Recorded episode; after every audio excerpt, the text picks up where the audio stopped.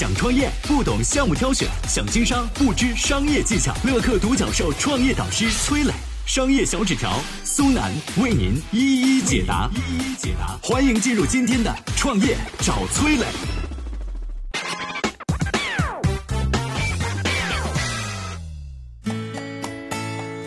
辣条是怎么诞生的？卫龙创始人是如何将一包小辣条打造成网红产品的？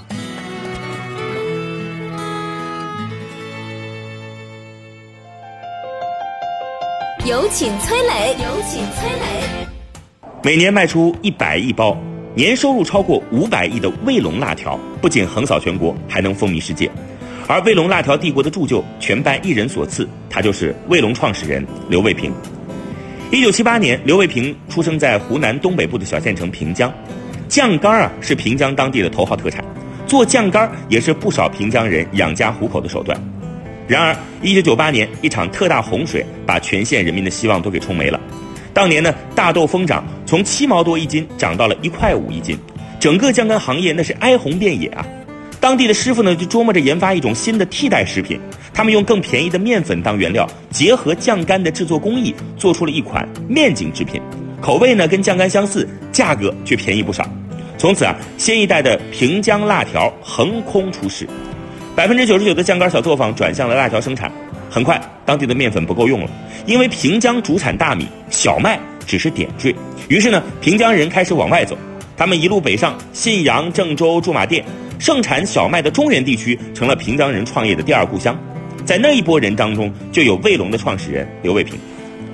辣条诞生之初，刘卫平就看到了它的潜力，但是他知道啊，平江的竞争太激烈了，转移阵地，只身北上，在河南漯河开了一个小小的辣条作坊，采购、制作、贩卖全部一人包揽。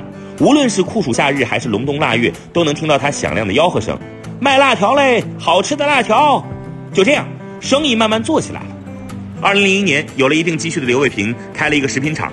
因为刘卫平的偶像是成龙，日后大名鼎鼎的商标卫龙就这样诞生了。为了宣传品牌，刘卫平打了一套组合拳，用了三招就让自己的辣条大卖。那么究竟是哪三招呢？我们接下来有请商业小纸条。想创业不懂项目挑选，想经商不知商业技巧。乐客独角兽创业导师崔磊。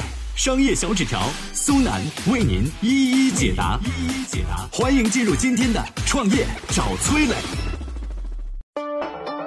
有请商业小纸条，请商业小纸条。刘卫平的组合拳一共有三招，第一招叫免费赠送。为了了解用户的口味，每到放学时间呢，刘卫平团队就会准时在各个学校门口把辣条免费送给学生试吃啊。第二招呢叫改头换面。刘卫平知道年轻人喜欢包装精美的东西，他把市面上普遍采用的透明包装改为了叫铝箔包装，辣条看起来顿时高档了不少。第三个呢叫广而告之。刘卫平聘请了大批农民地推搞宣传，以河南漯河为中心，方圆一百公里都能看见卫龙的海报。只有高中学历的刘卫平掌舵卫龙这一艘大船，居然思路如此的清晰。不知不觉间，刘卫平在辣条行业苦练了五年内功。不过，他能耐得住寂寞，很多平江老乡却耐不住了。他们只想挣快钱，尤其是那些辣条小作坊啊，粗糙加工、简单包装啊，很多厂家甚至连商标都没有，产品质量可想而知。二零零五年，央视曝光一家辣条厂在产品里添加了违禁成分，消息一出啊，一片哗然，辣条行业凛冬忽至。生产厂由巅峰的两千多家骤降到不足五百家，辣条市场一片哀叹。那刘卫平却觉得哇，太好了，巨大的市场空了出来，卫龙就能大展拳脚了。他反其道而行之，加大马力生产，想要快速占领这个趋于冷落的市场。为了自证清白，刘卫平请来专业团队拍摄卫龙的流水线，请来当时最火的网红张全蛋啊，用手机直播生产。一尘不染的车间，穿戴整齐的工人，让消费者渐渐改观了对于辣条这个食品不卫生的印象啊！